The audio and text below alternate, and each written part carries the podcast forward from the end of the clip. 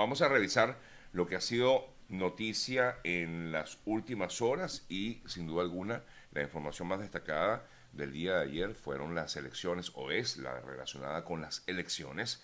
en Brasil. Eh, finalmente se dio esta primera vuelta y ya con un 99 y tanto por ciento de actas o mesas escrutadas, el exmandatario Lula da Silva eh, obtuvo más, un poco más del 48%, 48% de los votos, mm, seguido por el actual mandatario Jair Bolsonaro, eh, que fue respaldado por un 43%, es decir, hay una diferencia de 5 puntos entre los dos principales candidatos en unas elecciones muy polarizadas, eh, tomando en cuenta pues, las dos tendencias que hay en Brasil, la izquierda y la derecha, y justamente la izquierda eh, superó a la derecha en este proceso electoral de primera vuelta, aunque el mandatario Bolsonaro comenzó, cuando comenzaron a darse, o sí, cuando comenzaron a darse los resultados, em, digamos que iba mm, punteando, pero poco a poco él el em, candidato de la izquierda, Lula, pues terminó llevándose la delantera. Pero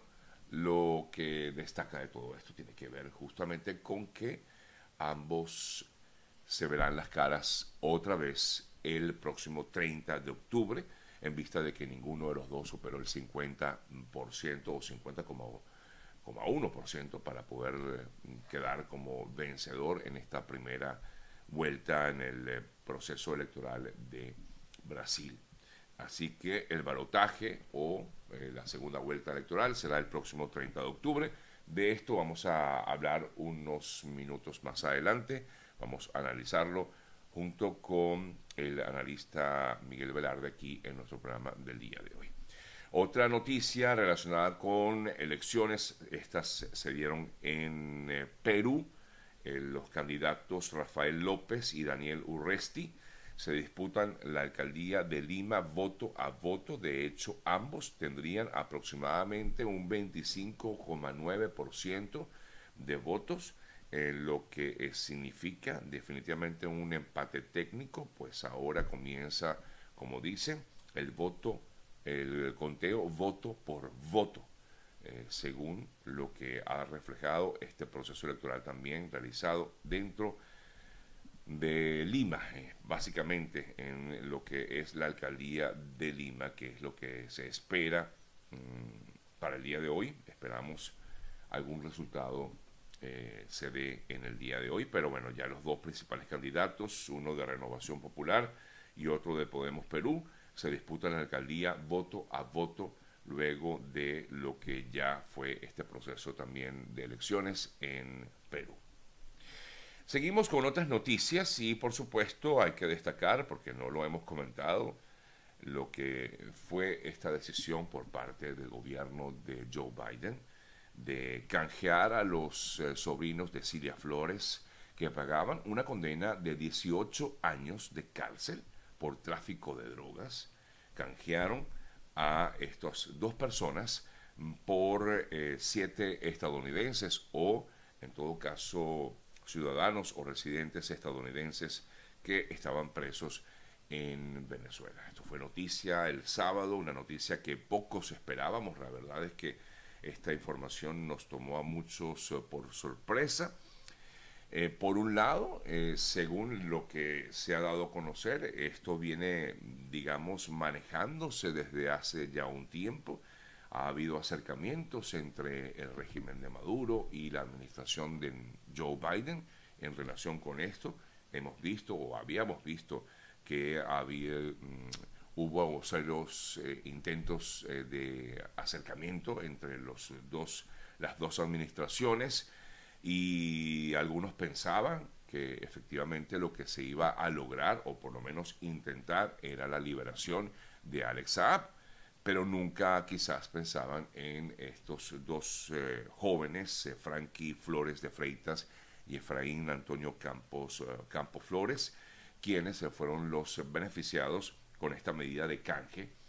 que se ha utilizado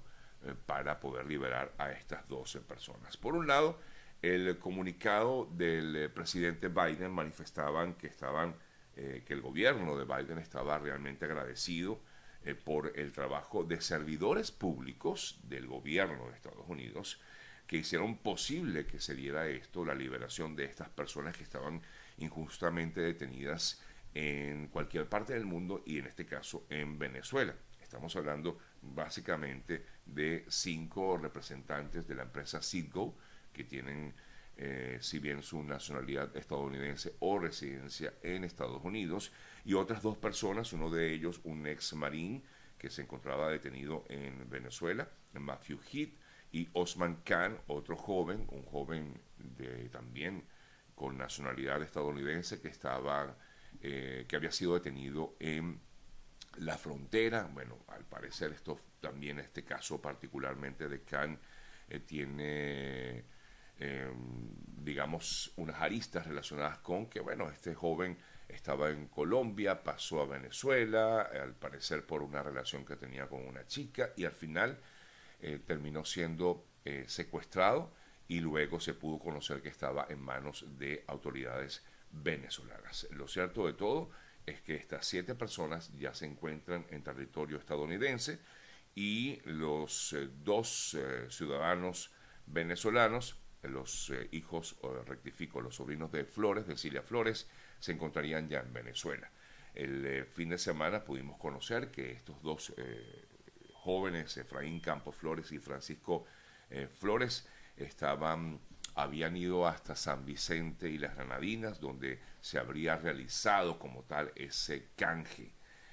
La gran preocupación surge en torno justamente a la figura de Alex Saab. El gobierno de Estados Unidos manifestó el fin de semana que esto no cambiaba, es decir, lo que ocurrió con este canje de presos, no cambiaba en lo absoluto lo que significarían las relaciones entre Venezuela y Estados Unidos, es lo que manifestaban, pero ha sido muy criticado, la administración ha sido muy criticada la administración Biden a raíz de esta decisión. El senador republicano Marco Rubio fue uno de los primeros que habló acerca del tema y decía que era increíble ver cómo siete personas, siete inocentes, eh, habían sido eh, canjeados eh, por dos narcotraficantes condenados, sobrinos de un dictador, dijo textualmente el propio Marco Rubio. Otro que fue también, o que también alzó su voz de protesta ante ello, fue el presidente de El Salvador, Nayib Bukele, quien criticó justamente este canje de prisioneros y escribió en su cuenta de Twitter, solo somos, esto es para que todos entendamos que solo somos peones para las élites globales, afirmó Nayib Bukele. En un tuit aparte, Bukele quiso referirse a Biden con, eh, mencionando pues que el que perdona al lobo sacrifica a las ovejas, decía Bukele en un tuit también bastante contundente este fin de semana. Por su lado, otro que también habló sobre el tema fue Juan Guaidó, quien aseguró que este intercambio de prisioneros prueba una vez más que en Venezuela opera un régimen eh, criminal vinculado al narcotráfico y que bajo ningún concepto ellos estuvieron involucrados en esta decisión que tomó el régimen, rectificó la administración de Joe Biden de este proceder de este canje. Lo cierto de todos, amigas, amigos, es que esto dejaría en evidencia que ha habido conversaciones desde hace ya un buen tiempo entre las dos administraciones y no sabemos hasta dónde pudieran llegar. Algunos afirman que puede pasar por el tema relacionado con las el, levantamiento de algunas sanciones, sanciones económicas, y, pero no sabemos si inclusive pudiera llegar como tal a la liberación de Alex Saab, que ha sido una de las exigencias básicas que ha tenido la administración de Maduro, sobre todo en estas mesas de negociaciones eh, que se han dado en México, que quedarían, digamos, allí, ¿no? Como si nada. En todo caso, ya están como si nada, pero quedarían ahora peor luego de esta última decisión tomada por la administración Biden al eh, liberar a estas dos personas a cambio de la liberación de estas otras siete personas. Es por esto que en varias ocasiones el gobierno de Estados Unidos ha manifestado a muchos ciudadanos de su país no viajar a Venezuela o eh, a Venezuela o a algún otro país donde pues no haya libertades, porque pudieran ocurrir, como efectivamente ha ocurrido, pudiera ocurrir lo que eh, hemos visto, que es que detienen a estas personas y luego son utilizadas como fichas de canje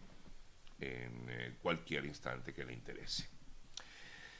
Bueno, amigas, amigos, por supuesto, esto, también vamos a seguir nosotros analizándolo y seguramente mañana conversaremos con Vladimir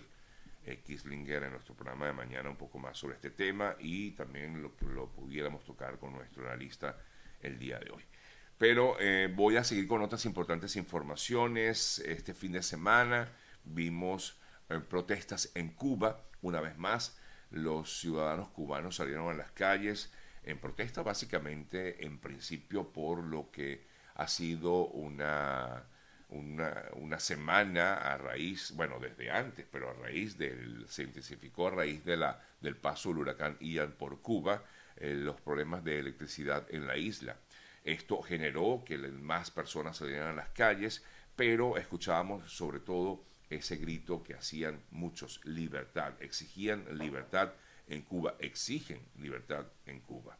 El em, servicio eléctrico se restableció en una gran parte de los hogares, pero el régimen cubano admitió en el día de ayer que la isla sufrirá nuevos apagones en medio de estas crecientes protestas que se han dado en diversas partes de la nación cubana y además por hemos visto también reacciones violentas por parte de los cuerpos de las fuerzas de la dictadura de Miguel Díaz Canel en contra de las personas que protestan en las calles por esta situación. De este tema, pues ya conocemos bastante quienes, quienes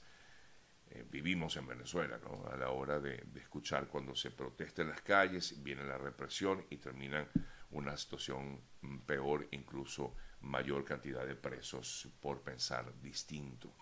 Y esto pudiera pasar también, por supuesto, en Cuba.